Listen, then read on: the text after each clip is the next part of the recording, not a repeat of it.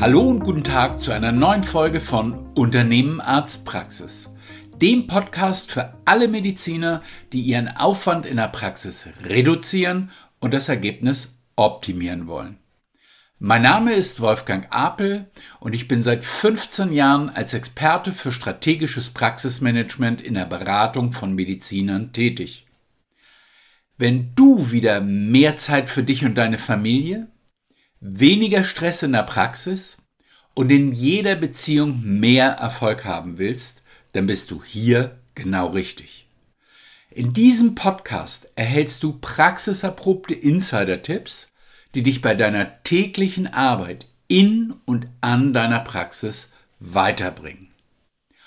Heute starten wir schon in den vierten und letzten Teil unserer Reihe zum Thema Personal gewinnen und behalten. Nachdem wir in den letzten Episoden darüber gesprochen haben, wie du Bewerbungen generierst, das passende Personal für deine Praxis auswählst und wie du dein Team mit einer leistungsgerechten Bezahlung motivieren und an dich binden kannst, steigen wir nun heute tiefer in das Thema Personal behalten ein. Da dieses Thema recht umfangreich ist, wird es zwei Episoden dazu geben. Insgesamt will ich dir sechs Schritte zeigen, mit denen du es schaffst, deine guten Mitarbeiter in deiner Praxis zu behalten. Heute beginnen wir mit den ersten drei und in der kommenden Episode folgen drei weitere. Was denkst du? Was ist der meistgenannte Grund, den wir hören, wenn wir Arzthelferinnen fragen, wieso sie in einer bestimmten Praxis arbeiten? Oder wieso sie eine Praxis verlassen. Genau, es ist das Team. Das bedeutet im Umkehrschluss, wenn wir darüber reden, Mitarbeiter zu halten, hat es oberste Priorität, dass dein Team harmoniert und dass du darauf achtest, dass dein Team sich wohlfühlt. Das beginnt schon im Einstellungsprozess.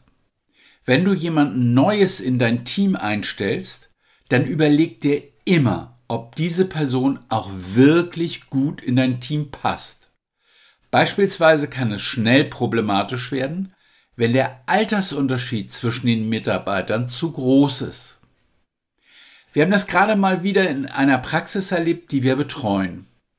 In dieser Praxis arbeitet seit Jahren eine Praxismanagerin, die schon beim Vater des jetzigen Inhabers gearbeitet und die Praxis gemeinsam mit ihm groß gemacht hat. Leider wurde versäumt, für eine Nachfolgerin zu sorgen, und so arbeitet die Dame mit inzwischen Ende 60 immer noch in dieser Praxis. An sich spricht da nichts dagegen, denn sie ist wirklich exzellent in ihrer Arbeit und führt diese Praxis seit Jahren ausgezeichnet. Das ist die gute Seite. Auf der anderen Seite haben wir in der Praxis eine extrem hohe Fluktuation, da das restliche Personal deutlich jünger ist als die Praxismanagerin. Es kommt immer wieder zu Reibungen, da das gegenseitige Verständnis vollkommen fehlt. Die Praxismanagerin kann sich verständlicherweise nicht sonderlich gut in die junge Generation hineinversetzen und die Arzthelferinnen fühlen sich unter ihr einfach nicht wohl.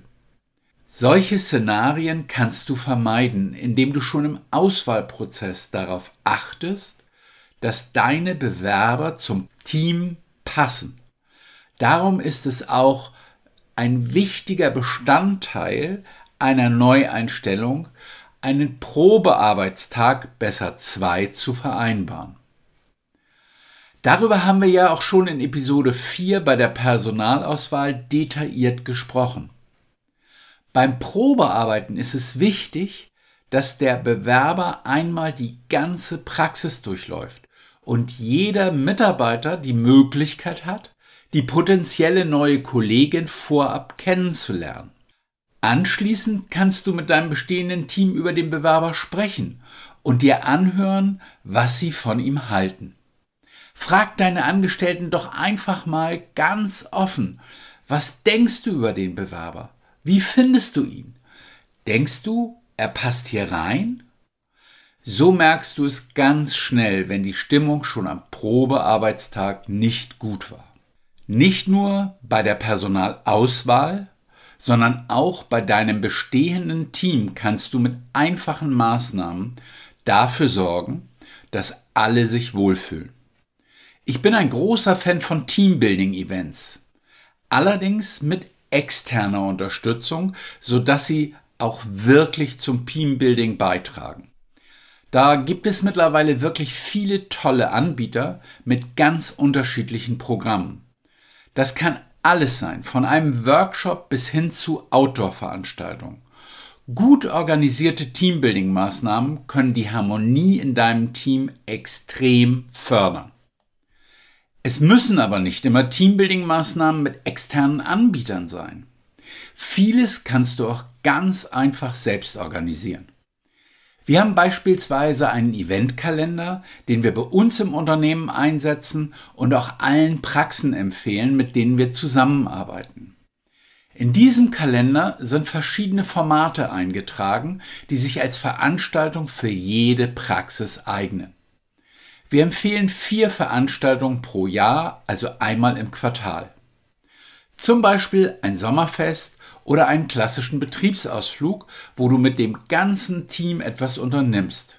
Das kann eine gemeinsame Wanderung sein, eine Schifffahrt, ein Ausflug zu einer Sehenswürdigkeit und, und, und.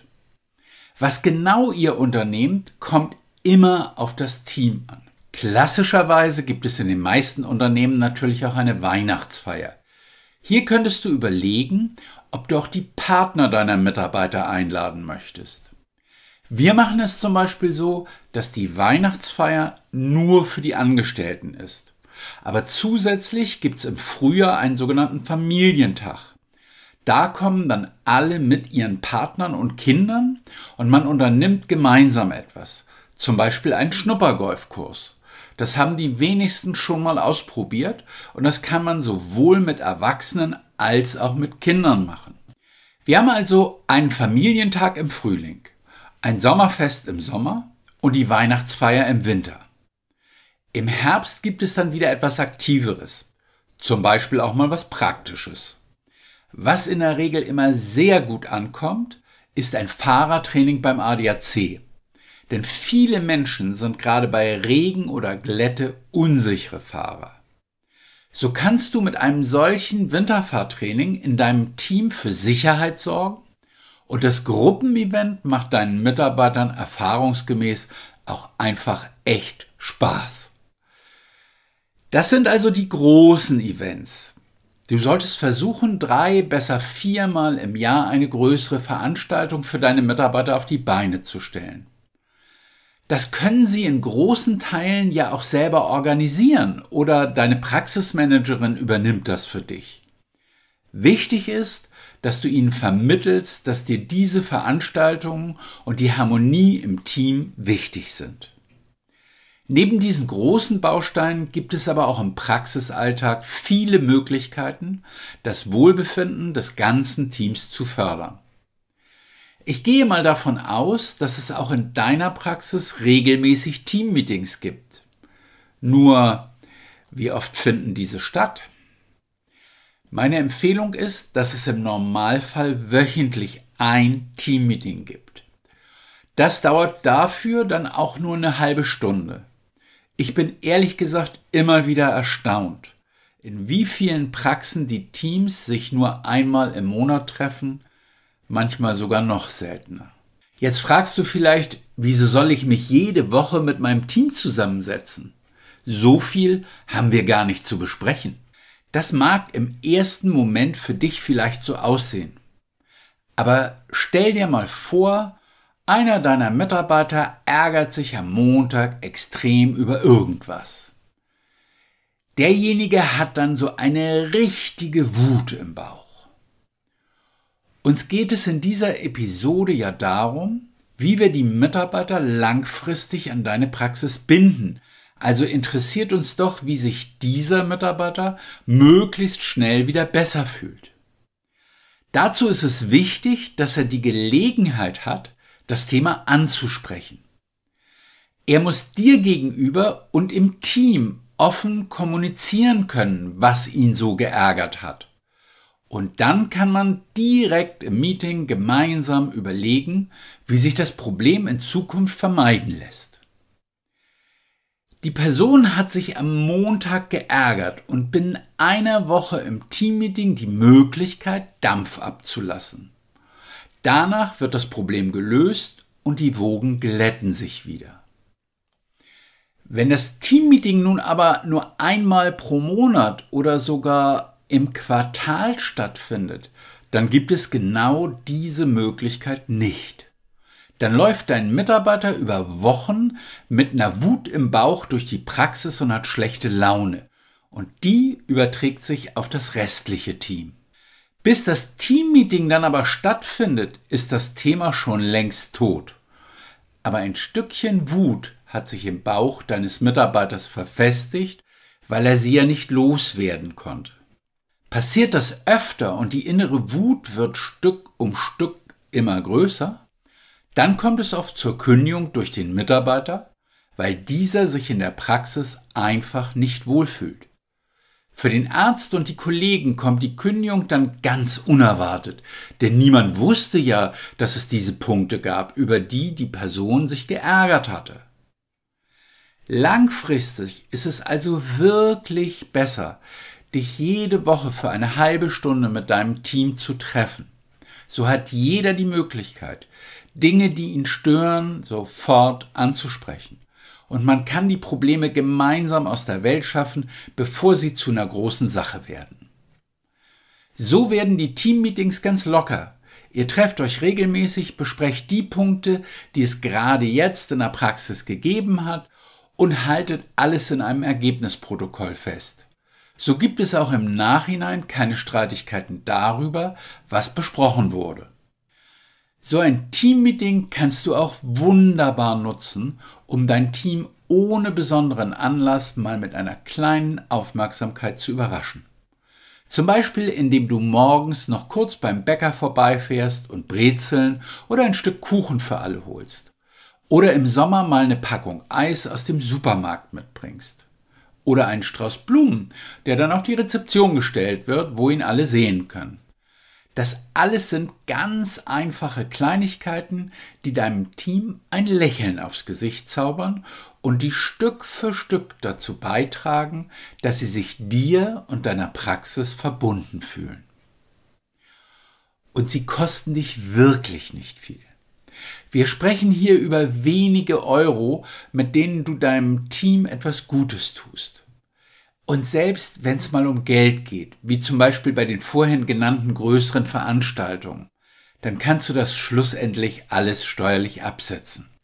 Zudem solltest du diese Kosten auch immer in Relation sehen.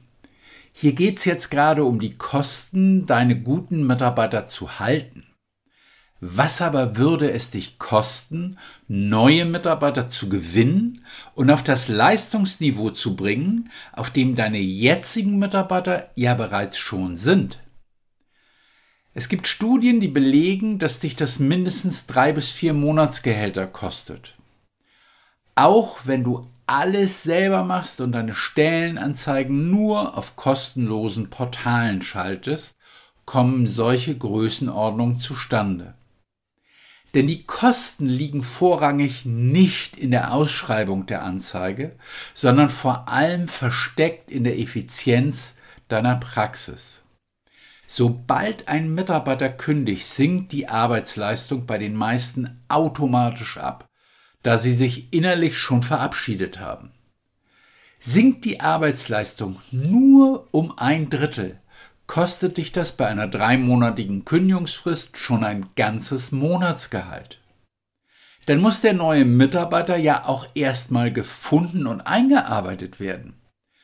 Und selbst wenn das der beste Mitarbeiter der Welt ist, braucht er ein gutes halbes Jahr, bis er auf dem Leistungsstand der anderen Angestellten in deiner Praxis ist.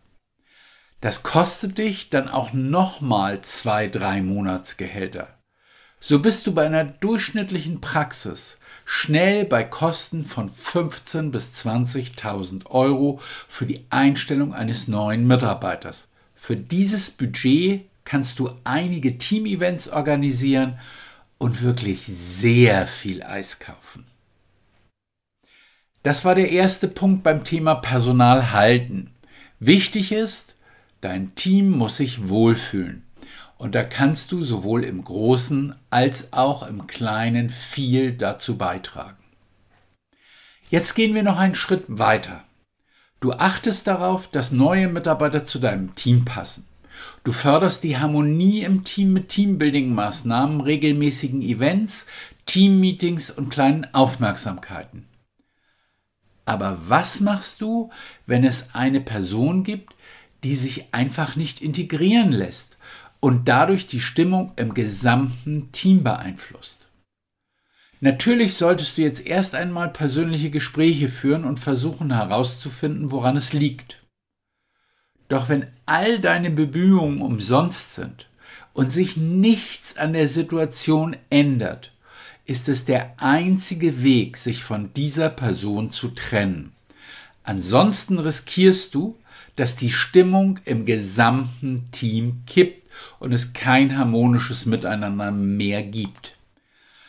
Nun haben wir über dein Team als Ganzes gesprochen und auch schon angeschnitten, wie wichtig Kommunikation ist, damit sich alle im Team wohlfühlen. Das ist jetzt auch der zweite große Punkt, der bei der Mitarbeiterbindung wichtig ist. Kommunikation. Und zwar nicht nur die Kommunikation im gesamten Team, sondern auch die persönliche Kommunikation zwischen dir und deinen Mitarbeitern. Denn neben dem Teammeetings solltest du auch Zeit für Einzelgespräche haben. Deine Mitarbeiter haben ganz individuelle Sorgen und Nöte, die sie vielleicht nicht im Teammeeting ansprechen wollen. Und damit sie sich in deiner Praxis wirklich wohlfühlen, musst du dir für diese Gespräche Zeit nehmen. Oder du brauchst eine Praxismanagerin, die sich um das Team kümmert und diese Gespräche für dich übernimmt. Denn solche Gespräche kosten natürlich Zeit und ich weiß, dass du genau davon ganz besonders wenig hast. Was aber auf keinen Fall passieren darf, ist folgendes Szenario. Ein Mitarbeiter spricht dich an und bittet um ein persönliches Gespräch. Du bist aber gerade im Stress und sagst, ja klar, machen wir, ich habe aber gerade im Moment keine Zeit, lass uns das nächste Woche besprechen. Selbst wenn du es dir in diesem Moment wirklich vornimmst, ist die Wahrheit, die ich im Alltag vieler Praxen erlebe, dass du nächste Woche nicht mehr an das Gespräch denken wirst. Dein Mitarbeiter wartet aber darauf, dass du wegen des Termins auf ihn zukommst. Wenn das einmal nicht passiert, ist es noch kein großes Problem. Vermutlich spricht der Mitarbeiter dich wieder darauf an und ähm, nun bist du natürlich wieder im Stress, da das Gespräch nicht geplant ist und vertröstest den Mitarbeiter erneut um eine Woche. Dieses Mal denkst du aber wirklich daran und sprichst deinen Mitarbeiter in der kommenden Woche an. Du sagst vielleicht, Mensch, du wolltest doch mit mir sprechen. Ich habe gerade ganz wenig Zeit, aber da ich das Gespräch ja letzte Woche schon vergessen habe, sag doch mal schnell, worum geht's denn eigentlich?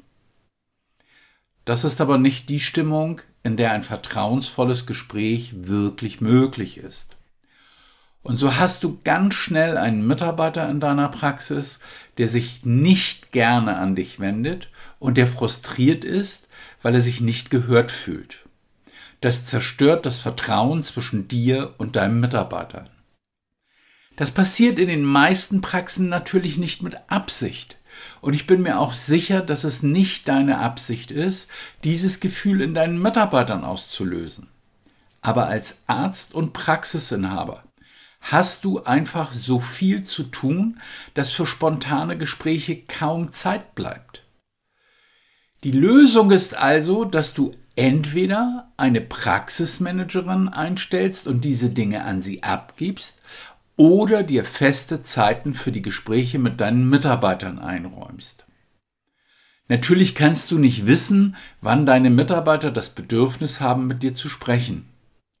Aber du kannst ihnen zum Beispiel eine Plattform geben, in der sie regelmäßig die Möglichkeit haben, mit dir in Ruhe zu sprechen.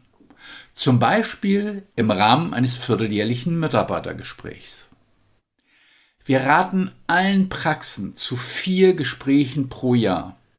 Das ist einmal das große Jahresgespräch am Ende des Jahres. Für das musst du dir schon eine gute Stunde Zeit nehmen. In diesem sind auch die Mitarbeiterbeurteilung und die persönlichen Ziele deines Mitarbeiters für das kommende Jahr die zentralen Punkte. Wenn du darüber mehr wissen möchtest, dann hör dir doch gern nochmal die Episode 5 zur leistungsgerechten Bezahlung an. Neben dem Jahresgespräch solltest du in der Mitte des Jahres circa eine halbe Stunde Zeit haben für ein Halbjahresgespräch. Und dann gibt es die Vierteljahresgespräche, also die zwischen den beiden großen Gesprächen stattfinden die dauern dann auch gar nicht lange und bei denen gibt es eigentlich keine zentralen Punkte, sondern es geht darum, deinem Mitarbeiter einen planbaren Raum zu geben, in dem er persönliche Dinge ansprechen kann und einfach mal Zeit hat, mit dir unter vier Augen zu sprechen. Da kannst du einfach mal offen und entspannt mit deinen Mitarbeitern reden. Nachfragen, wie es so im Alltag läuft, wie es mit den persönlichen Zielen deines Mitarbeiters vorangeht. Oder auch nochmal eine Situation ansprechen, in der es vielleicht einen kleinen Konflikt mit dem Mitarbeiter gab. Einfach um zu hören, ob es rückblickend für den Mitarbeiter klar ist, woher der Konflikt kam und dass er auch wirklich für beide Seiten gelöst ist. Das ist also der zweite Punkt im Bereich Personal halten persönliche Kommunikation mit deinen Mitarbeitern ermöglichen, sodass sie Vertrauen zu dir aufbauen und das Gefühl haben, dass du sie und ihre Sorgen ernst nimmst. Kommen wir zum dritten Punkt und damit dem letzten Punkt dieser Episode.